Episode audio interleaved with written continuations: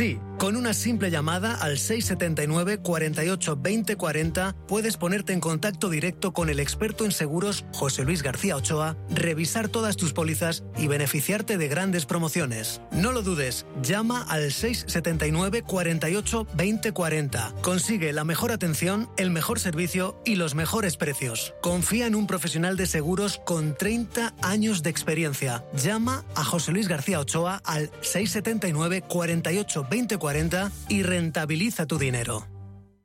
WeCity es la plataforma de inversión inmobiliaria mejor valorada de Europa. Con WeCity, nuestros inversores ya han obtenido rentabilidades netas anuales superiores al 15% en plazos de entre 6 y 18 meses. ¿A qué esperas para rentabilizar tus ahorros? Llama al 628 53 40 63 o entra en wecity.io. ¿Sabía usted que unos pies con problemas pueden paralizar nuestro ritmo de vida?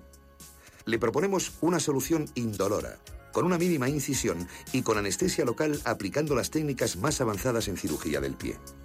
Clínica Jiménez, calle Alcalá 378. Diagnóstico gratuito 91 367 0071. Centro reconocido y autorizado por la Consejería de Salud y la Comunidad Económica Europea. 91 367 0071. Viajes, destinos, cultura, gastronomía hacen diferente a cada viajero. Recorre el mundo cada semana con nuestro programa de viajes Clase Business. Descubre los mejores destinos de lujo y experiencias exclusivas de una manera diferente. Cada sábado de 12 a 2 del mediodía, escucha Clase Business con Elena Fraile en Radio Intereconomía. Radio Intereconomía. Información económica en estado puro.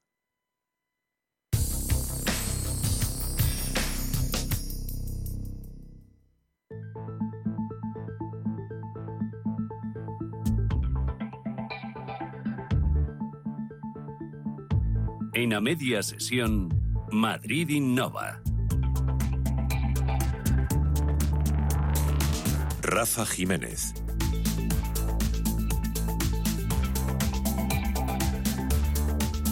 Tradicionalmente, para cultivar alimentos necesitábamos tierra, pero hay un problema. La tierra disponible para la agricultura está desapareciendo rápidamente en todo el mundo a medida que va creciendo la población. En 2023 contamos con el doble de miembros en la humanidad que en 1970 y seremos, se espera, unos 9.000 millones en 2050. Eso cuestiona ahora mismo eh, nuestra capacidad de producir suficientes alimentos para sostener ese aumento, al menos utilizando la agricultura convencional. Y por eso nos acercamos a iniciativas disruptivas, innovadoras, que generan agritech, que generan ese elemento de tecnología y agricultura unidos. Es el caso de Agricube, con cuyo director general, Hugo Escañetti, hablamos ya. Hugo, bienvenido, buenas tardes. Buenas tardes, encantado y un placer de saludaros. Eh, ¿qué, entendemos por eh, agrotech, agritech, vertical farming? Defínenoslo de forma introductoria. Bueno, básicamente la agricultura ha venido evolucionando desde tiempos ancestrales y lo sigue haciendo. Ahora fundamentalmente lo que hablamos de agritech son soluciones tecnológicas que lo que intentan es pues producir mayor calidad y cantidad con mejores rendimientos, pero también se añade un componente que es la sostenibilidad. Claro. Háblanos de, de Agricube Tech, de Agricube, cómo surge y, qué intenta responder. Bueno, la compañía es parte del grupo ProIncener. Como veis, detrás nuestro tenemos distintas soluciones que estamos desarrollando en eficiencia energética, soluciones de contenerización, que la compañía, el grupo lleva más de 12 años en el mercado, y era lógico llevar una solución de cultivo en interiores con la contenerización. Y eso es lo que estamos haciendo en Agricube y que hemos lanzado hace realmente poco tiempo. Objetivo fundamental, eficiencia energética. Porque la clave, Hugo, para que los cultivos en interiores, para que los cultivos verticales, aprovechando el espacio al máximo, sean rentables, eh, pivota aparte que ahora hablamos de ello, de lo que es la propia, eh, el propio funcionamiento de las plantas, pues en que la energía tenga un coste razonable, si no, nunca podrá ser rentable. Efectivamente, yo creo que esto ha pasado, bueno, en todo el mundo está pasando a raíz, eh, entre otras cosas, de conflicto en Ucrania, se ha disparado el precio de la energía y eso ha impactado en muchos mercados, incluyendo el la, de la agricultura y particularmente en cultivos verticales. Por lo tanto, bueno, esto es en aquella curva del hiperhype.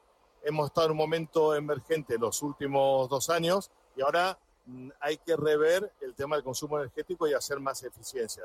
Se está utilizando temas de fotónica avanzada, soluciones que van a permitir eh, dentro del concepto agrovoltaico mm, desarrollar soluciones aprovechando la energía solar tenemos una ventaja muy importante, como bien te imaginas. Claro. Y por otro lado, pues otras soluciones como geotermia, bueno, en fin, una serie de, de componentes que hay que unificarlos y obtener una mejor, eh, bueno, performance en cuanto a la eficiencia energética.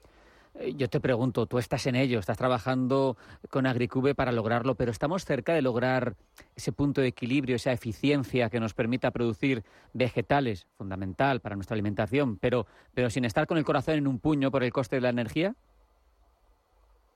Estamos más cerca que hace dos años, claramente. Hace dos años, la verdad que ha habido muchos proyectos sumamente interesantes y los hay, eh, pero bueno, estábamos todos haciendo los cálculos a unos costes de, energía que ya no son. Por lo tanto, eh, sí que es cierto que ahora mismo se está reviendo eh, para mantener unos costes operativos controlados. estamos sacando nuevas soluciones. Nosotros proponemos desde Avicube también hacer test, pruebas tenemos un módulo laboratorio que sirve para ello, para hacer pruebas preliminares de rendimientos de cultivo, calidad eh, y también los costes económicos para sacar un OPEX y un CAPEX eh, preciso, ¿no? Es fundamental, ¿no? Antes de lanzarse a la producción masiva. Por ejemplo, yo leo aquí en algo de vuestra documentación que con un módulo de 30 metros cuadrados lo que tenemos es una superficie de cultivo útil que se multiplica por 5, 150 metros cuadrados, y, vemos que la producción eh, crece, crece de forma relevante, pero eh, todo esto también se ve articulado, supongo, ah, porque además te he leído hablar de ello, cuestiones importantes. Hablamos de cultivo local, pero no siempre el cultivo local es local. Queremos conseguir que lo sea. ¿Cómo? Sí, cuanto más movemos en la cadena logística un producto, más consumo tiene, ¿no? Claro. Yo pongo, ayer estaba escribiendo un artículo y, la coletilla final es eh, las fresas de Huelva, que algunas, las que se venden a Italia, van a China, se liofilizan, vuelven a Italia, se envasan y compramos aquí a un euro dos fresas liofilizadas. Eso no tiene ningún sentido, ¿no? Claro. Es decir, tenemos la oportunidad de poder cultivar ultra local, esto significa cultivar en un entorno de 150 o 100 kilómetros a la redonda, producir, eh, digamos, vegetales de primera calidad, eh, sin, uso, sin uso de fitosanitarios y en un entorno totalmente controlado. Entonces, es un sector que va a crecer. Hay que encontrar, por supuesto, algunas eficiencias más, pero en los próximos 12, 24 meses, sin duda, sobre todo en el sector hortofrutícola, va a haber muy buenas novedades. Supongo, Hugo, que cualquier cultivo no será susceptible, que habrá que estudiar muy bien qué es lo que nos ponemos a cultivar, habrá eh, ciertas hortalizas que funcionen mejor, hay que tener un trabajo previo de investigación, de estudio, ¿no? Sí, efectivamente. Yo creo que finalmente, bueno, como cuando empezó este proyecto y casi todas las compañías empezaron por producción de verdes, básicamente lechuga, pero el mundo va mucho más allá de la lechuga. Yo creo que hay alimentos funcionales, que es un sector muy interesante para nuevos modelos de negocio, que son empresas, incluso jóvenes o startups, que, que comienzan a producir directamente con la agricultura 4.0. Estamos hablando de microgreens, de azafrán, de bueno, esos alimentos funcionales, vegetales que tengan fines cosméticos también. Bueno, lo vemos en, los en el cannabis. La producción de cannabis es un sector también importante, aceites esenciales, etcétera. Pero luego, bueno, hay otros proyectos que tienen que ver con producción de variedades de uso comercial limitado, que también es interesante porque son, eh, por ejemplo, tomates que ya no se cultivan porque comercialmente no son rentables, pero a pequeña escala sí. Claro. O forraje verde, bueno, hay un sinfín de abanico de posibilidades. Hugo, lo que yo me pregunto es, siendo tan innovadores, a veces eh, cuando se va muy rápido, las legislaciones no están preparadas, eh, la burocracia sabemos que es una losa, las administraciones tienen que Mm, someterse a un proceso de aprendizaje. Yo no sé lo que vosotros proponéis, eh, cómo, cómo es visto por parte de, pues, de quien tiene que conceder los permisos, por ejemplo, para que algo se convierta en, en, una explotación agrícola en nuestro país. ¿En esa parte hay o puede haber algún problema? ¿Está solucionado? Bueno, siempre hay problemas, pero se intenta que, bueno, pasar los obstáculos. La administración tiene que ser más rápida, evidentemente. Si no nos queremos quedar a la cola de Europa o de Estados Unidos. Mm. Esto es trámites más ágiles, certificaciones más ágiles. Eh, nosotros somos un huerto de, Europa como lo ha sido Sudamérica para el mundo. Sudamérica ahora está en una situación de crisis total. Eh, que no nos pase eso en España. Por lo tanto, tenemos que seguir al ritmo de la agricultura digital, sí o sí. Claro. Entonces, la administración tiene que entender proyectos agrovoltaicos, que donde se mezcla un terreno industrial para poner placas solares no se puede cultivar, no tiene sentido. Alemania y, y, Francia están haciendo grandes proyectos agrovoltaicos o geotermia de baja entalpía. Hay que sentarse a hablar entre administración, universidades, empresas privadas y sacar lo mejor de cada parte. Está claro que con un campo, como toda la sociedad por otra parte española, envejecido, seguramente quien se quiera incorporar a este sector lo tendrá que hacer a partir de esa mm, revolución industrial, si me permites, que no podemos dejar pasar, porque perdemos el tren, ¿no? Una agricultura 4.0, igual que hablábamos de una industria 4.0, eh, tiene que ser básica, porque si no, no será rentable ni será capaz de satisfacer las necesidades que vamos a tener como sociedad.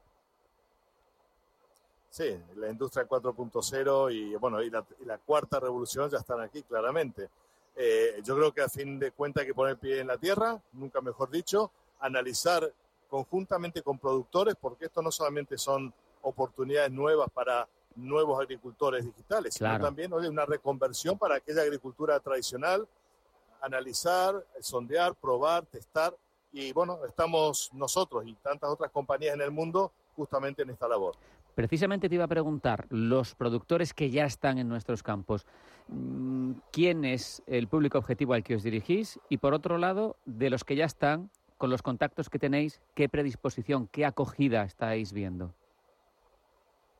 Bueno, hay muchísimo interés, evidentemente. Hay que demostrar que los números cuadran y, insisto, hay que hacer estas pruebas con, con el producto y los ciclos de producción.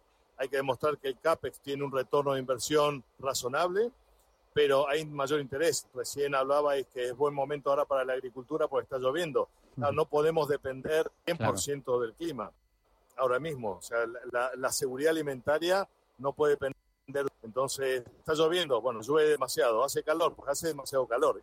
es un problema. Ayer mismo estaba en los campos en el sur de, aquí de Andalucía haciendo, bueno, imágenes, viendo cómo estaban eh, la, cosecha de fresa, toda quemada hizo mucho más calor antes de tiempo, ahora ha llovido y bueno, ese es un problema. Por lo tanto, el cultivo indoor tiene un recorrido, hay interés por parte de productores, ya sea cooperativas, productores pequeños, productores medianos, hay que analizar cada caso. Hugo Scañetti, director general de Agricubete, que ha sido un placer hablar contigo y conocer vuestro proyecto. Un abrazo, hasta la próxima. Muchas gracias, Rafael. Un abrazo a toda la audiencia. Para muchos, la posibilidad de contratar una hipoteca en moneda extranjera es una opción, pero ¿realmente es recomendable? En España, las hipotecas en yenes tuvieron cierto éxito debido a que mientras que los tipos de interés crecían aquí, en Japón se mantenían bajos. En ese momento, la tendencia era contratar hipotecas a tipo variable, por lo que convenían las hipotecas en yenes porque en euros resultaban más caras e iban en aumento. Pero antes de hacer esto, hay que informarse y pensar la acción. Una hipoteca en moneda extranjera ofrece una oportunidad que no brindan los préstamos en euros, ya que permite aprovecharse de los bajos tipos de interés que pueden cobrarse en otros países donde se conceden créditos en otras monedas. Sin embargo, la hipoteca en otra divisa tiene un riesgo adicional que no existe cuando la contratamos en euros. En el caso de la hipoteca en yenes, el riesgo consiste en que tenemos que pagar el crédito en yenes, cuando en España y en otros países europeos no ganamos en esa moneda sino en euros. El riesgo está que la relación entre el euro y el yen pueden fluctuar y puede hacerlo en dos direcciones y con dos consecuencias. Si el euro se fortalece frente al yen, pagaremos menos euros por nuestra hipoteca todos los meses, pero si el euro se debilita frente al yen, pagaremos más. Esto último es lo que ha sucedido en tiempos recientes, perjudicando a muchos ciudadanos españoles. Por lo que solo es recomendable contratar una hipoteca en moneda extranjera si estamos dispuestos a correr el riesgo de que se revalúe con respecto a la moneda en la que cobramos nuestros sueldos o rentas. Y hay que tener en cuenta que las hipotecas son contratos a muy largo plazo en el que pueden pasar muchas cosas imprevistas tanto a favor como en contra. Papá, te veo intranquilo. Sí, hija. Con la que está cayendo uno ya no sabe qué hacer con los ahorros y no perder dinero. Papá, no te preocupes. Mira, entra en ironía.tech, tu personal store financiero, donde puedes elegir que los mejores profesionales gestionen tus ahorros. Y además, puedes cambiar de profesional cuando quieras y sin mover tus ahorros. Pero eso será caro, ¿no? ¿39,99 euros es caro? ¿A qué esperas, papá? Entra ya en ironía.tech, pon a trabajar tus ahorros y duerme tranquilo. Ironía FinTech, libertad para invertir. Hablamos ahora de inversión, de ahorro y sobre todo de rentabilidad. Hablamos de Ironía FinTech, una plataforma de fondos de inversión donde los ah, clientes minoristas, los ahorradores, van a encontrar hasta 26.000 fondos de 400 clases diferentes. Por lo tanto, siempre va a haber un producto que se adapte a sus necesidades. Nos acompaña Javier Riaño, que es socio de Ironía FinTech. Javier, buenas tardes. Hola, buenas tardes Ángeles, ¿qué tal? Hoy vamos a hablar eh, de las clases limpias. ¿Qué son en Ironía FinTech y qué importancia tienen? Sí, quería profundizar sobre ello porque a veces lo damos por sentado y, es algo que, oye, dentro de la industria lo conocemos bien, pero quizá a nivel de de cliente final de pie de calle pues no está tan conocido y es muy muy importante. Se parece mucho a cuando eh, vemos anuncios en la televisión de eh, plataformas de búsqueda de habitaciones de hotel y que, oye, la misma habitación, exactamente la misma habitación, en función de, la de que la compres por una plataforma o, por otra, pues el coste es distinto. Cuando la habitación es exactamente la misma. Pues con el mundo de los fondos de inversión pasa lo mismo. Eh, un mismo fondo de inversión tiene diferentes clases y la diferencia entre las distintas clases, aparte de la divisa, etcétera, pero suponiendo que es la misma divisa, que es lo que suele ocurrir, eh, la diferencia entre unas clases y otras suele ser el coste. Normalmente estamos acostumbrados a que eh, en una entidad financiera tradicional nos ofrezcan una clase que es más cara. ¿Por qué? Porque el comercializador de esa clase recibe una parte de ese coste que tiene el producto, que es lo que le paga la entidad gestora eh, a la entidad comercializadora por detrás, que es lo que se llama la retrocesión. Eh, frente a este tipo de distribución de productos hay unas clases que se llaman las clases limpias, que son más baratas porque el gestor del fondo no tiene que pagar al comercializador eh, ninguna retrocesión para ofrecerlo. Y eso es, lógicamente, para el, para el inversor la clase más atractiva, porque son las clases más baratas. ¿Qué ocurre? Que hay muy pocas eh, distribuidoras, muy pocas comercializadoras que ofrezcan estas, estas clases limpias. La industria no está montada así. en ironía, queremos romper también con ese tabú y lo que hacemos es ofrecer a los clientes esas clases limpias. Porque los ahorros ahí pueden ser del orden de magnitud, para que te hagas una idea, Ángeles, de en torno al 1% entre una clase sucia y una clase limpia. Que dices, ah, pues igual no es mucho. Pues sobre una inversión de 10.000 euros ya son 100 euros al año. O sea, si vas eh, haciéndote la idea de, de, inversiones más grandes, pues el ahorro puede ser muy, muy significativo. Y si eso lo combinas con nuestro modelo de negocio, que es, oye, es una tarifa plana de 100 euros al año, pues enseguida el ahorro que te permite el acceder a esas clases limpias más que compensa el coste de suscripción. Con lo cual es muy, muy importante ya no solamente elegir los fondos eh, buenos que hay en la industria, que en Ironía ofrecemos esa amplísima gama de 26.000 fondos que comentabas al principio, sino que además es en la versión más barata de los productos. El lema de Ironía es siempre ofrecer los mejores productos y al mejor precio. Y eso se consigue con esas clases limpias. Pues eh, ya lo saben, apuesten por las clases eh, limpias de Ironía FinTech. Rápidamente, Javier, eh, ¿cómo pueden empezar a operar nuestros oyentes a través de Ironía? Bien sencillo. Eh, en www.ironía.tech se registran con un correo electrónico que no tiene ningún coste asociado y ahí ya pueden ver todo el universo de fondos y identificar cuáles son las clases limpias. Porque en la plataforma, cuando alguien busca un fondo, ponemos todas sus clases y decimos, mira, esta es la clase limpia, con lo cual es bien sencillo. Y a partir de ahí, si alguien se siente interesado, pues eh, se suscribe a la plataforma con ese coste de 99,99 euros año y empieza a operar cuando quiera. En cinco minutos está todo hecho. Pues atraviesen esa puerta de la rentabilidad con Ironía FinTech. Javier Riaño, socio de esta grandísima plataforma de fondos. Muchas gracias y hasta la próxima. A ti, Ángel, gracias. Papá, te veo intranquilo. Sí, hija. Con la que está cayendo uno ya no sabe qué hacer con los ahorros y no perder dinero. Papá, no te preocupes. Mira, entra en ironía.tech, tu personal store financiero, donde puedes elegir que los mejores profesionales gestionen tus ahorros. Y además, puedes cambiar de profesional cuando quieras y sin mover tus ahorros. Pero eso será caro, ¿no? ¿39,99 euros es caro? ¿A qué esperas, papá? Entra ya en ironía.tech, pon a trabajar tus ahorros y duerme tranquilo. Ironía FinTech, libertad para invertir.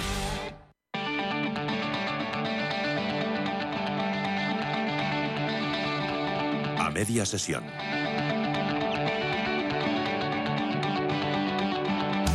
Ángeles Lozano. Y vamos a hablar ahora de innovación tecnológica. Alchemy es una multinacional italiana, cotiza en Milán, de tecnología y de marketing con presencia en España. La pasada semana organizó un evento sobre la aceleración digital de las empresas. El objetivo, definir las nuevas tendencias y las fórmulas para que las organizaciones sean más eficientes. Nos acompaña Emérito Martínez, que es responsable de crecimiento de la compañía de Alchemy. Muy buenas tardes y bienvenido. Muy buenas tardes y muchísimas gracias por la invitación a, a Intereconomía para estar hoy con vosotros. Bueno, ¿por dónde debe empezar la transformación o la aceleración digital de una empresa? ¿Cuál es el inicio? Nosotros en, en Alchemy siempre recomendamos eh, tener un plan estratégico. En muchas ocasiones eh, es un proceso complejo. Eh, tenemos que movernos siempre en una arquilla entre uno y cinco años. En más de cinco años tampoco es aconsejable un entorno tan, tan cambiante. Y sobre todo tenemos que se, tiene, se tienen que trabajar tres grandes áreas. en primer lugar, todo lo relacionado con el modelo de negocio, es decir, hacia dónde se quiere evolucionar el modelo de negocio de, de, de la compañía. Un segundo factor muy importante es todo lo relacionado con el stack tecnológico, es decir, cómo las distintas tecnologías que han irrumpido con muchísima fuerza los últimos 8 o 10 años van a brindar nuevas oportunidades a ese modelo de negocio. Y un tercer factor, y quizás desde mi punto de vista el más crucial de todo, es cómo se involucra a eh, una organización para que sea un cambio cultural, porque con tecnología solamente no se hace un proceso de, transformación digital. Es muy importante ese plan estratégico y que todo el staff, todo el, equipo humano eh, forme parte de ese proceso, lo entienda y eh, lo quiera acometer. En muchas ocasiones nosotros observamos cómo se confunde el concepto de transformación digital con la digitalización de una compañía. La digitalización de una compañía es incorporar o, dentro de distintos procesos herramientas digitales, como puede ser un e-commerce, como puede ser una app, como puede ser eh, una eh, eh, plataforma de, streaming, mientras que lo que es el proceso de transformación digital es algo más amplio que conlleva pues, un, cambio de modelo y muchas organizaciones cuando finalizan su proceso de transformación digital son algo distinto o radicalmente distinto a lo que comenzó. Por eso es tan duro, ¿no? porque en muchas ocasiones supone pues, evolucionar y, y, el cambio a veces pues, genera frenos. Eso te iba a preguntar, ¿cuáles son las dificultades que encontráis a la hora de implementar esos procesos innovadores. No sé si están en la plantilla de las compañías, de los trabajadores que ofrecen cierta resistencia a esos cambios, si es difícil eh, convencer a los directivos. ¿Qué es eh, lo más complicado? Bueno, es una combinación de, factores. A veces el no tener esa hoja de ruta clara pues eh, conlleva el que se den ciertos bandazos, por lo cual, bueno, pues en, en Alchemy incidimos mucho en definir ese plan eh, estratégico. Después también es muy importante también monetizar o hacer un, modelo de negocio de cuál van a ser el impacto y las distintas palancas que ir, tocando a lo largo de ese, plan, porque muchas ocasiones suponen inversiones que no van a poder ser monetizadas o recuperar cierta inversión en el corto plazo, por lo cual también hay que tener un cierto músculo financiero. Y luego, como eh, te comentaba, creemos que es muy importante esa parte de hacer partícipe a todos los eh, eh, equipos, comunicar muy bien esa parte del proceso de, transformación digital y luego también tener esa perspectiva también de mirar hacia adelante, porque en muchas ocasiones también pues el actual momento está demandando directivos valientes, directivos también que tengan esa visión no solamente táctica, sino también sistemática de todo el, el ecosistema digital que estamos viviendo actualmente y esa combinación de factores son las que llevan a las compañías a dar ese paso adelante, que por otro lado también es casi una exigencia. Hoy en día las compañías que no acometan con éxito este, este proceso, en el corto y medio plazo van a perder eh, competitividad eh, eh, y seguramente relevancia, pero es que en el largo plazo hay incluso un alto riesgo que desaparezcan del ecosistema empresarial, por lo cual es un aspecto muy relevante dentro de los actuales comités de dirección. ¿Vosotros habéis conseguido cuantificar cómo se mejora la se mejora la eficiencia y la productividad eh, una vez que finaliza este proceso? Hmm.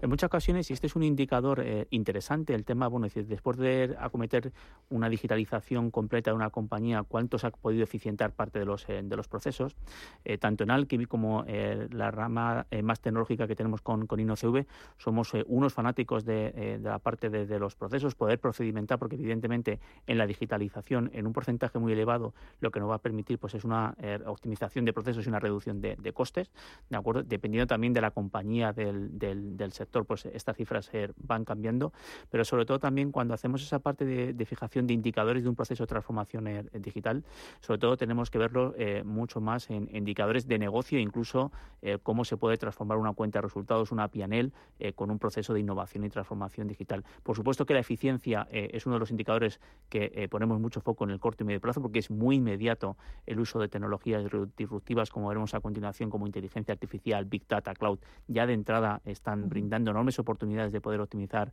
eh, procesos, tanto front como back, dentro de una, de, una compañía. Pero el gran indicador es la competitividad que eh, adquiere una compañía eh, en el medio y largo plazo, porque eso, de alguna manera, es lo que va a permitir la viabilidad de ese proyecto empresarial en el largo plazo. Pues vamos con eso. ¿Qué papel juega la inteligencia artificial en estos procesos? Bueno, estamos viviendo un momento, yo creo que eh, apasionante. Eh, todos los directivos que actualmente, bueno, pues tenemos la oportunidad de poder justamente trabajar en estos procesos de innovación y transformación digital.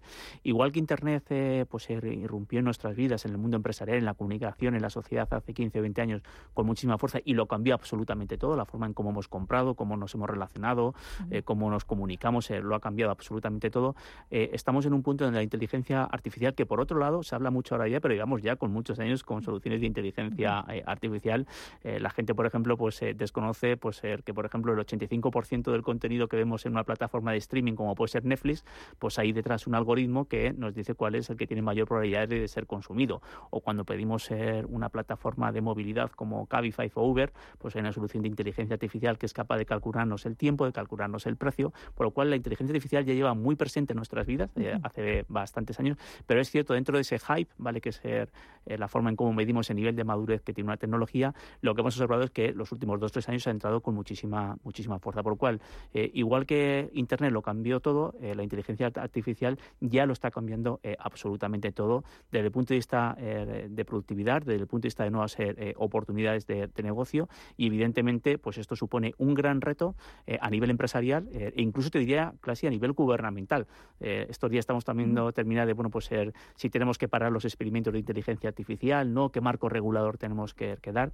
Es importante también cuando hablamos de inteligencia artificial, que es un concepto muy, muy amplio, a mí siempre me gusta bueno, pues, eh, diferenciar y para que los oyentes lo puedan entender muy bien, eh, actualmente la inteligencia artificial, por simplificarlo mucho, se podría eh, ramificar en dos grandes áreas, lo que se conoce como la inteligencia artificial predictiva y la inteligencia artificial generativa.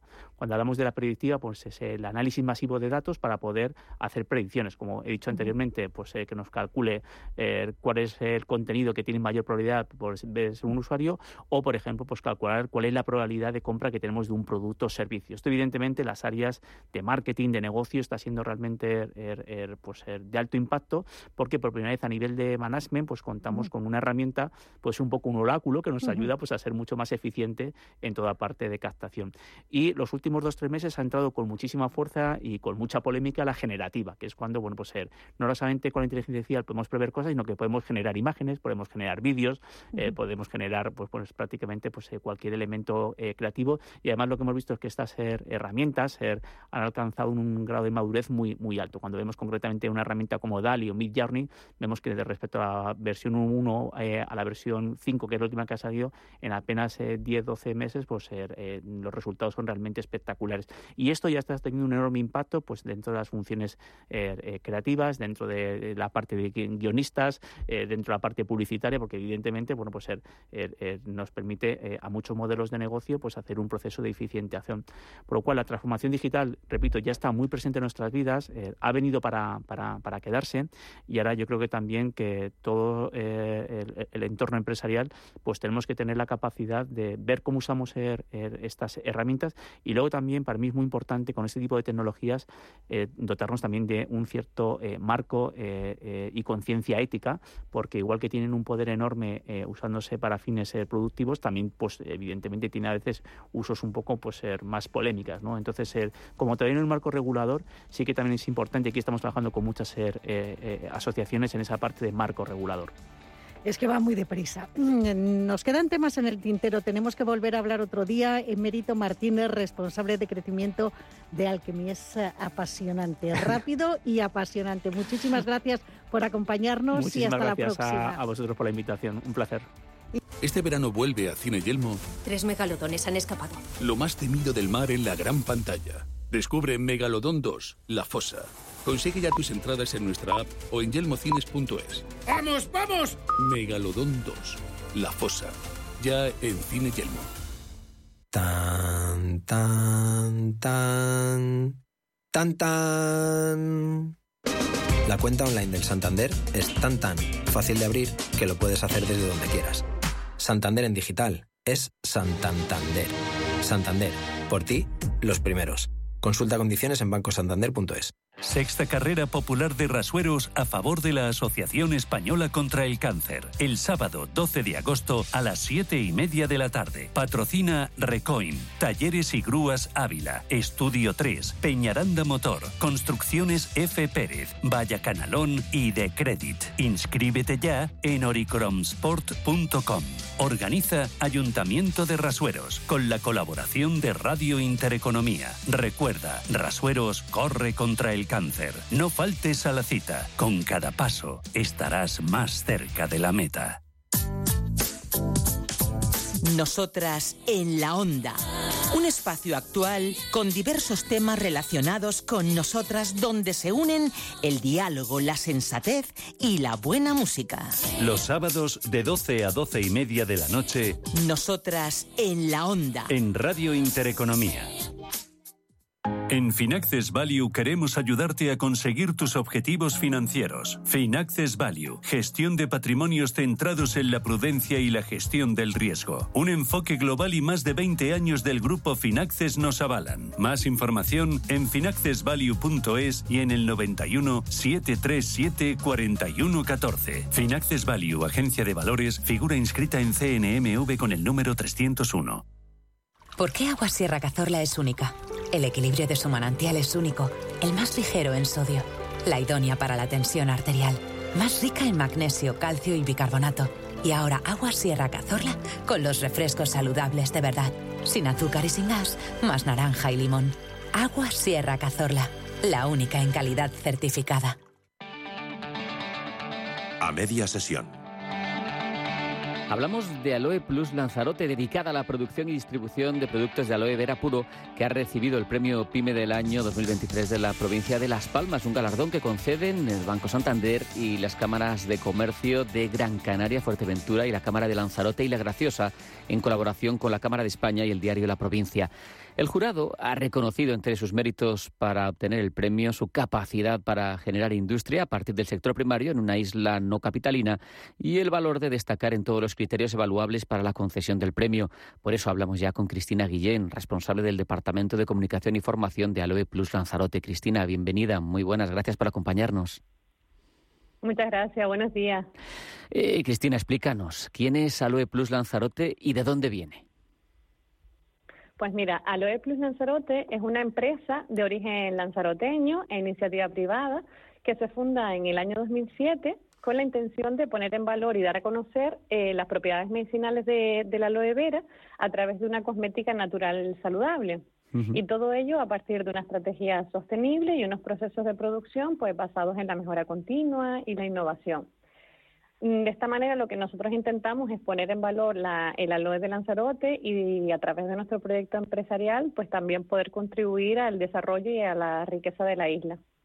Qué bueno. ¿Cómo habéis recibido el premio? ¿Qué significa para Aloe Plus este galardón como PYME del año 2023 en la provincia?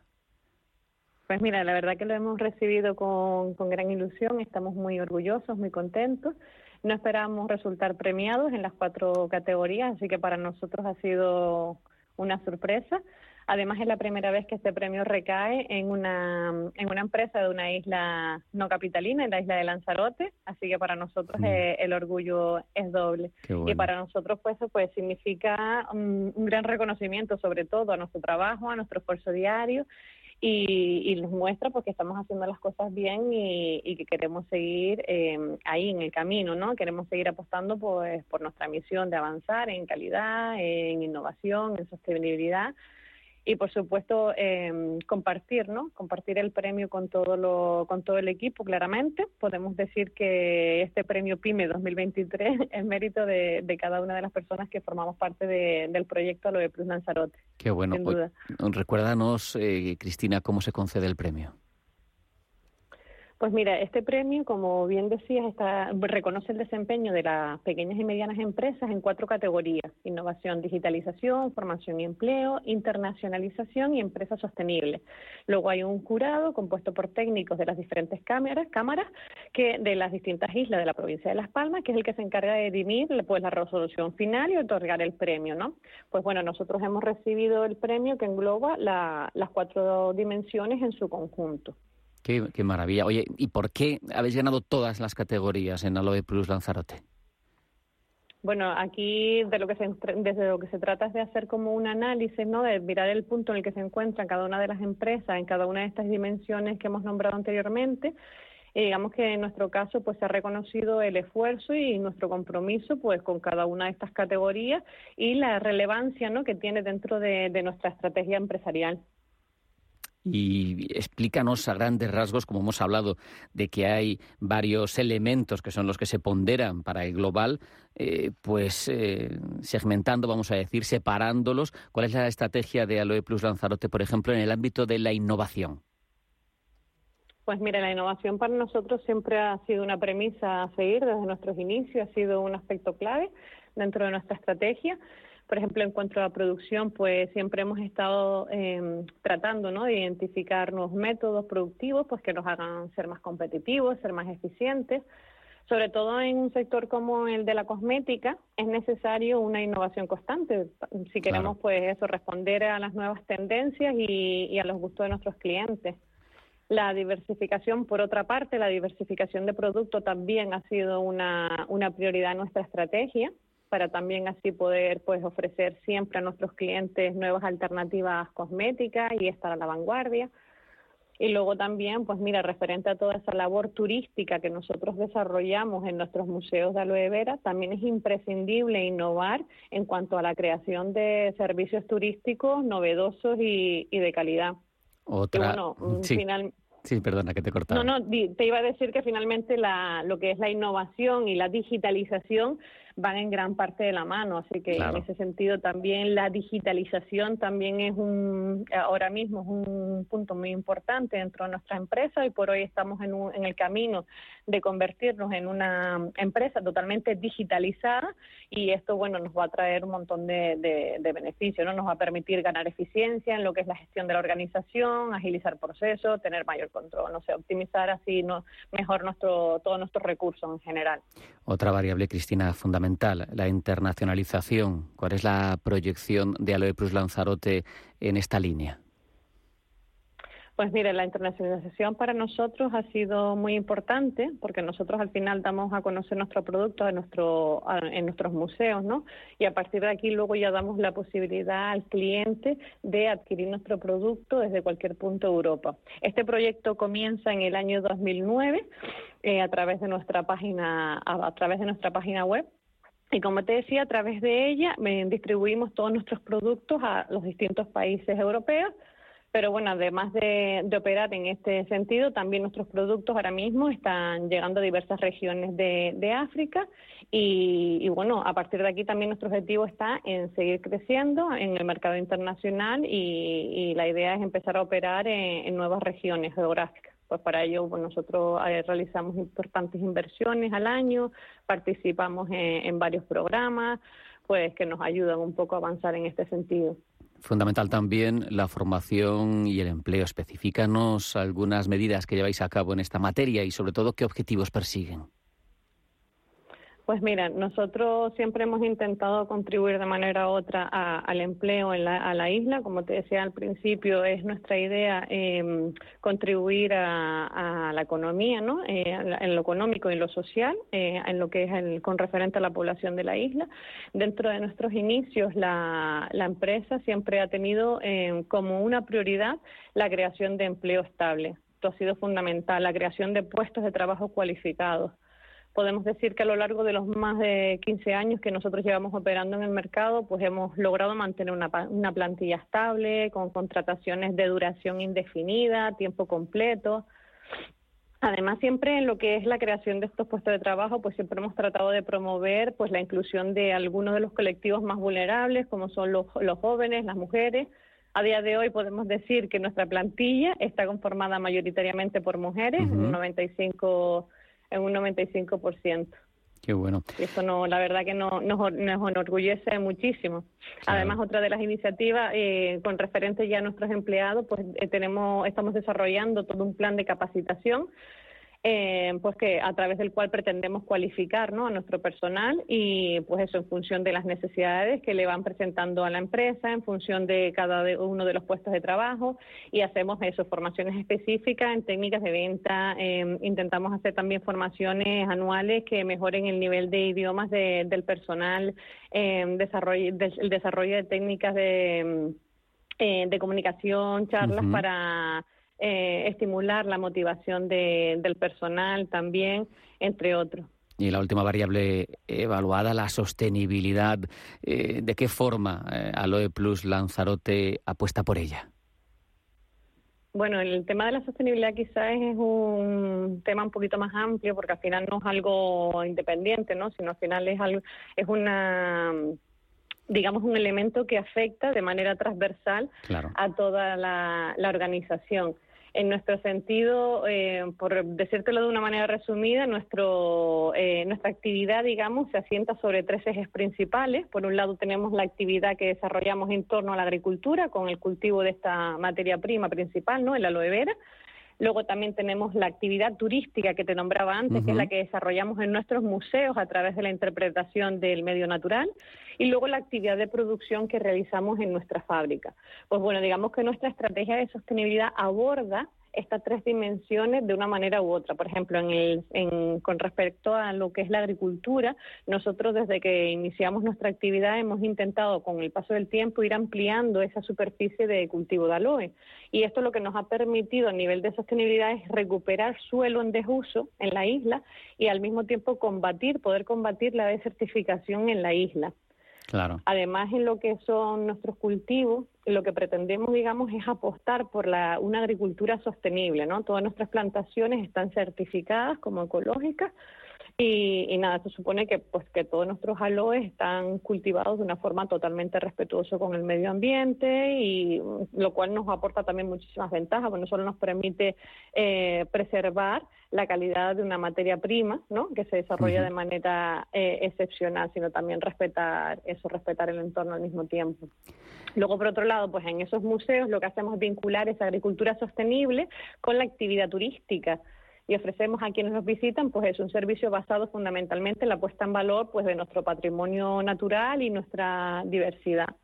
Principalmente lo que hacemos es trabajar en torno a la aloe vera, esa interpretación que hacemos de la especie, eh, aloe barbarensis miller, que es la especie de aloe que se ha naturalizado en la zona, pues divulgando sus beneficios, usos, aplicaciones y a la vez pues damos a conocer también otros recursos naturales de la isla, pues como es la sal marina, la ceniza volcánica, la cochinilla.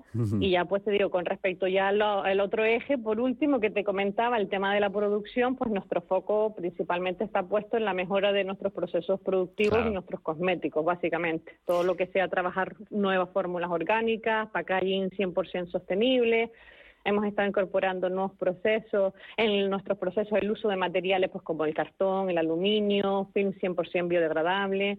Y ahora bueno, en este sentido nuestro foco está en, realizar las presentes y futuras fabricaciones de productos eh, en envases RPET. De esta manera eh, logramos sustituir esos envases reciclables de plástico de un solo uso pues con envases, un material 100% reciclado y 100% reciclable con lo cual nos ayudaría muchísimo a reducir el impacto que nosotros ahora mismo en este sentido estamos generando en el ambiente, en el medio ambiente y reducir nuestra huella de carbono. Qué bueno, hemos visto que habéis destacado que habéis ganado en innovación, en internacionalización, en formación y en sostenibilidad. Y hemos escuchado los ejes que impulsan la actividad de Aloe Plus Lanzarote. Pero, Cristina, de esas categorías que hemos hablado, ¿a cuál le dais vosotros más importancia? Pues mira, no me atrevería a decantarme por ninguna de ellas, porque creo que a todas por igual le damos la, la misma importancia. Al final, eh, es lo que te decía antes, no podríamos haber llegado hasta aquí de otra manera, ¿no? Cada uno de, estas categorías representa muy bien la, estrategia de, de, nuestra, de nuestra empresa, ¿no? Así que creo que, que todas, todas por igual, sin duda. Aloe Plus Lanzarote, Cristina Guillén, responsable de comunicación y formación. Ha sido un placer hablar contigo y conocer todo lo que ofrece la compañía lanzaroteña y que le ha hecho acreedora de ese premio PYME del año en la provincia de Las Palmas, ganando en todas esas variables evaluadas. Ha sido un placer hablar contigo. Muchas gracias. Un abrazo. Muchas gracias a ustedes. Un saludo. Buen día. Convocamos la segunda edición de los premios Radio Intereconomía para reconocer el liderazgo de las empresas y la industria en nuestro país. Premios a las categorías de innovación, impacto, sostenibilidad, excelencia y liderazgo. ¿Quieres formar parte de ellos? Infórmate en premios.intereconomía.com. Centro Sol Naturaleza cuenta con un equipo de expertos con asesoramiento presencial y telefónico para valorar el mejor tratamiento que se adapte a las necesidades de sus pacientes. Vitalidad celular, iridología profesional, estudio de células en vivo, alineamiento de articulaciones, masajes y otras técnicas. Si está buscando mejorar su salud física, mental o emocional, visite Sol Naturaleza en calle Conde de Aranda 13 o llame al 91 31 31 4 409. Le esperamos. ¡Ven! ¡Métete debajo de mi paraguas! Siempre hay alguien que cuida de ti. En Autocontrol, anunciantes, agencias y medios, llevamos 25 años trabajando por una publicidad responsable. Campaña financiada por el Programa de Consumidores 2014-2020 de la Unión Europea. La Hora de Miguel Ángel es un programa dedicado a la salud y la prevención de enfermedades. Con un lenguaje claro y sencillo, te explica cómo llevar una vida saludable. Todas las noches a la una y media de la madrugada en Radio Intereconomía. A media sesión. Rafa Jiménez. Y hablamos los próximos minutos con Alterlex, abogados y asesores, un despacho, ya saben, conocido por nosotros, multidisciplinar, que ofrece soluciones legales integrales y presta asesoramiento a empresas y particulares en todo el país. Hoy queremos tocar un asunto concreto y lo hacemos de la mano de Ana Melon Crispin, que es directora ejecutiva. Bienvenida, buenas tardes. Hola, buenas tardes, gracias. Y, de Alberto Peña, director de operaciones. Bienvenido, muchas gracias. Buenas tardes. Gracias, buenas tardes.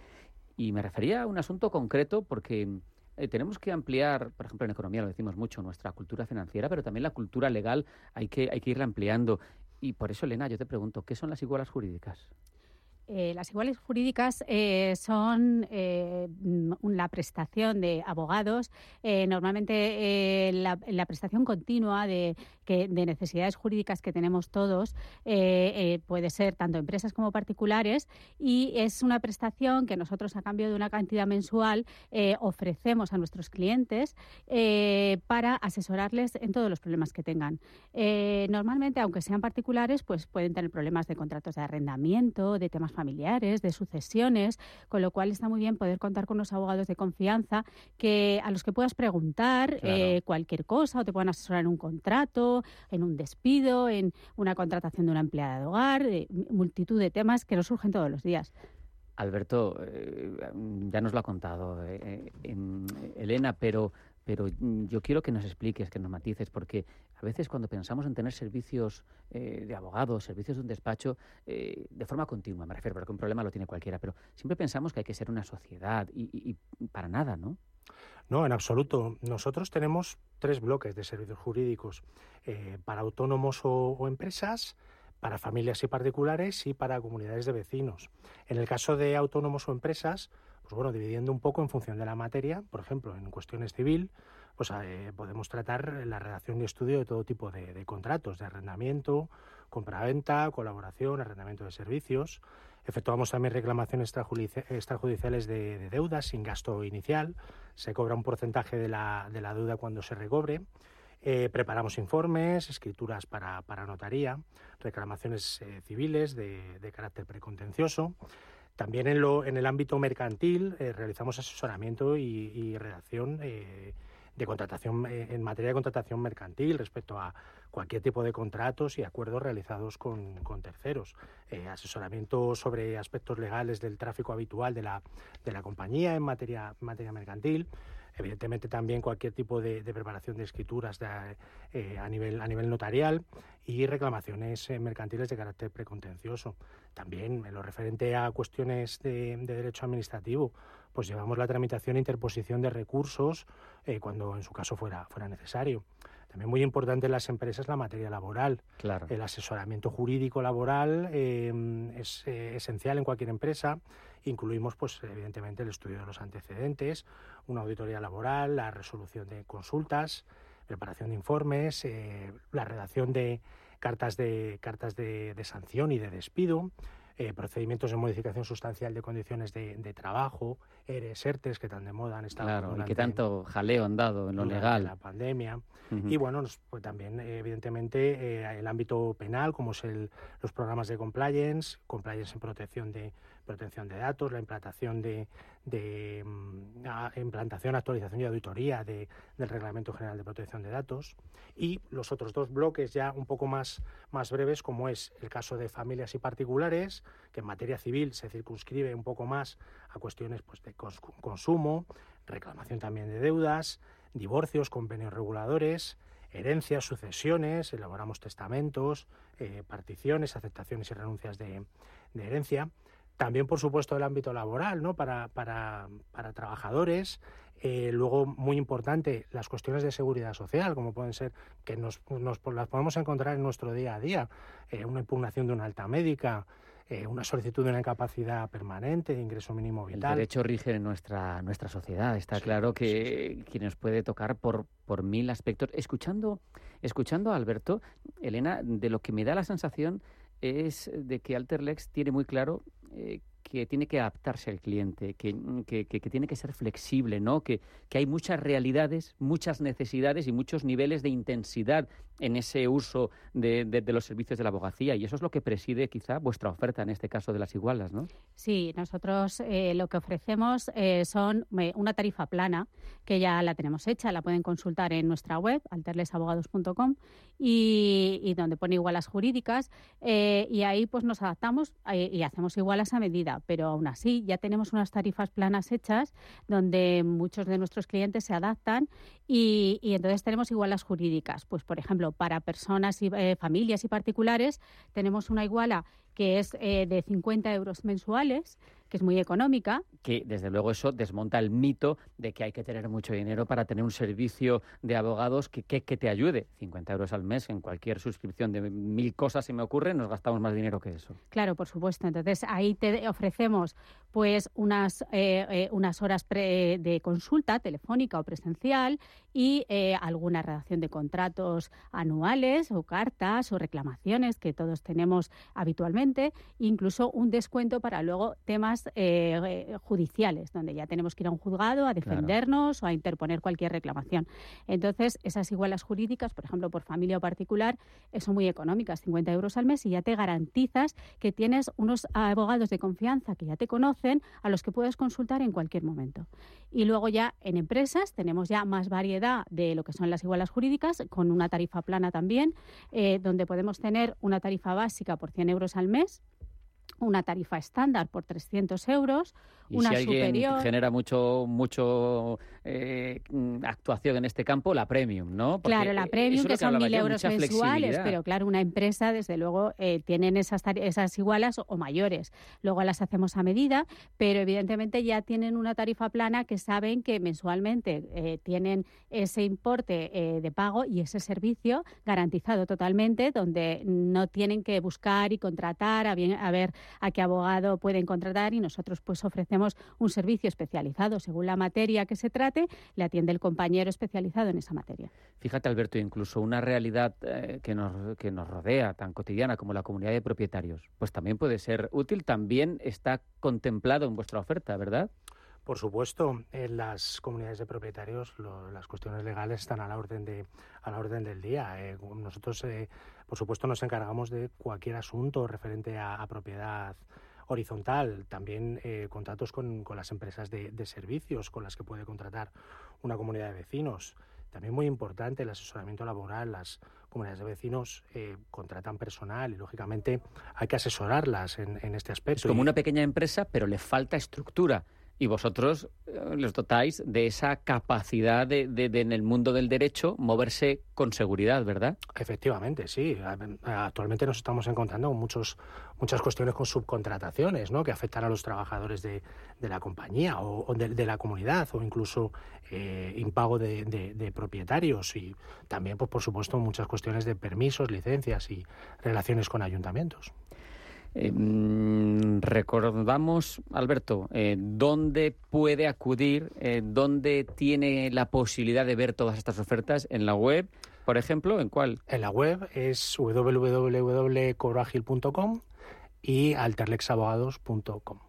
Pero también por teléfono, ¿verdad, Elena? O, Sí, o físicamente, supuesto. incluso. También nosotros el teléfono es el 915437075. Yo lo tengo apuntado Sí. y he dudado un poco al preguntarte, lo digo, a ver si de memoria te lo sabes o no, pero Sí, sí, sí, veo, qué veo- remedio. veo que sí, no, yo lo tengo aquí apuntado también. Y en el móvil, que es más fácil, el 6633424434 o, o en las web que ha dicho Alberto y, y también, por supuesto, tenemos nuestra sede en la calle Orense 16 de Madrid, aunque prestamos servicio en toda España. Eso es lo que iba a preguntar. Alberto, en cualquier parte de España os pueden llamar eh, de cualquier eh, comunidad autónoma y vosotros vais a prestar el servicio. Absolutamente, nosotros, ya sea o bien presencialmente nosotros o a través de la red de colaboradores que, que tenemos por, por toda España, podemos prestar eh, servicio en, en todo el territorio nacional. Qué bueno, qué bueno, qué bueno. Eh, perfil de la gente que acude a vosotros, hemos hablado de empresas, hemos hablado de una tarifa premium, es decir, de alguien que, que mueva mucho, eh, mucho negocio y muchas cosas relacionadas con el derecho, pero España es un país de pymes y micropymes, tampoco hay problema por eso. Los particulares, las comunidades de vecinos, pero ¿qué es lo que más demanda tiene de estas ofertas de, de iguala jurídica? Cuéntanos, ¿qué es lo que más éxito o el perfil donde está más Pues concentrado? eh, autónomos y pymes principalmente, porque muchas veces las grandes empresas que también Tienen su pero servicio, a lo tienen mejor, su ¿no? servicio jurídico, que a veces también son abogados de empresa y siempre necesitan apoyos externos o apoyos en determinados territorios, entonces también los prestamos. Evidentemente vamos de la mano con los asesores jurídicos de la empresa, pero mm, autónomos y pymes fundamentalmente, porque todos los días surgen problemas a nivel legal. Pues ahí tenéis un nicho grandísimo, porque España, si tiene algo, son autónomos y pymes. Autónomos más de 3 millones, y fíjate, de empresas somos cerca de 3 millones, son cerca de 3 millones, 2 millones 900 y pico mil largos, pymes y micropymes, que ya saben, pueden preguntar por esa iguala jurídica en alterlexabogados.com, en ese 91 543 70 75, en el móvil 6633 424 34 o en la calle Orense 16. Así que no me queda más que despediros y agradeceros vuestra presencia, Elena Melón Crispín y Muchas Alberto Peña. Alterlex Abogados. Ha sido un placer como siempre. Igualmente. Un abrazo, hasta la próxima. Gracias. Hasta luego.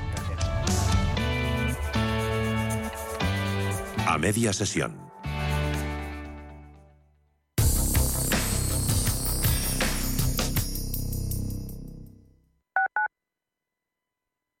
Radio Intereconomía.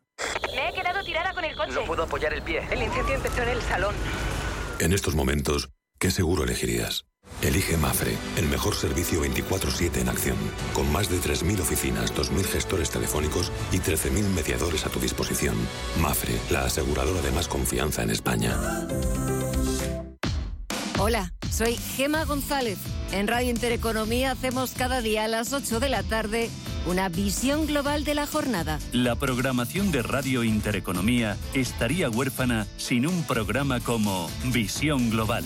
De 8 a 9 de la tarde, el resumen más completo de todo lo que ha sido noticia económica a lo largo de la jornada. Di que nos escuchas. Inversiones inmobiliarias Grupos Eneas, cesiones de créditos, inmuebles en rentabilidad, compra, reforma y venta, rentabilidades hasta el 12%. Infórmese en el 91 639 0347 o en info@eneas.com. Inversiones inmobiliarias Grupos Eneas. Nuestra sección de ciencia, una terapia pionera combate con éxito el cáncer de mieloma múltiple. El equipo de investigación. Apoyamos la investigación en biomedicina y salud para que noticias como esta sigan apareciendo en los informativos, dando esperanza a millones de personas. Solo es progreso si progresamos todos. Fundación La Caixa. Ecosistema Digital, nuestro programa de digitalización desde un punto de vista económico y social. Arte, cultura, deporte, redes sociales y economía con un enfoque digital. Los viernes de 2 a 3 de la tarde en Radio Intereconomía, Ecosistema Digital, con Alma Navarro. Los mercados financieros. Las bolsas más importantes. Información clara y precisa. Esto es Radio Intereconomía.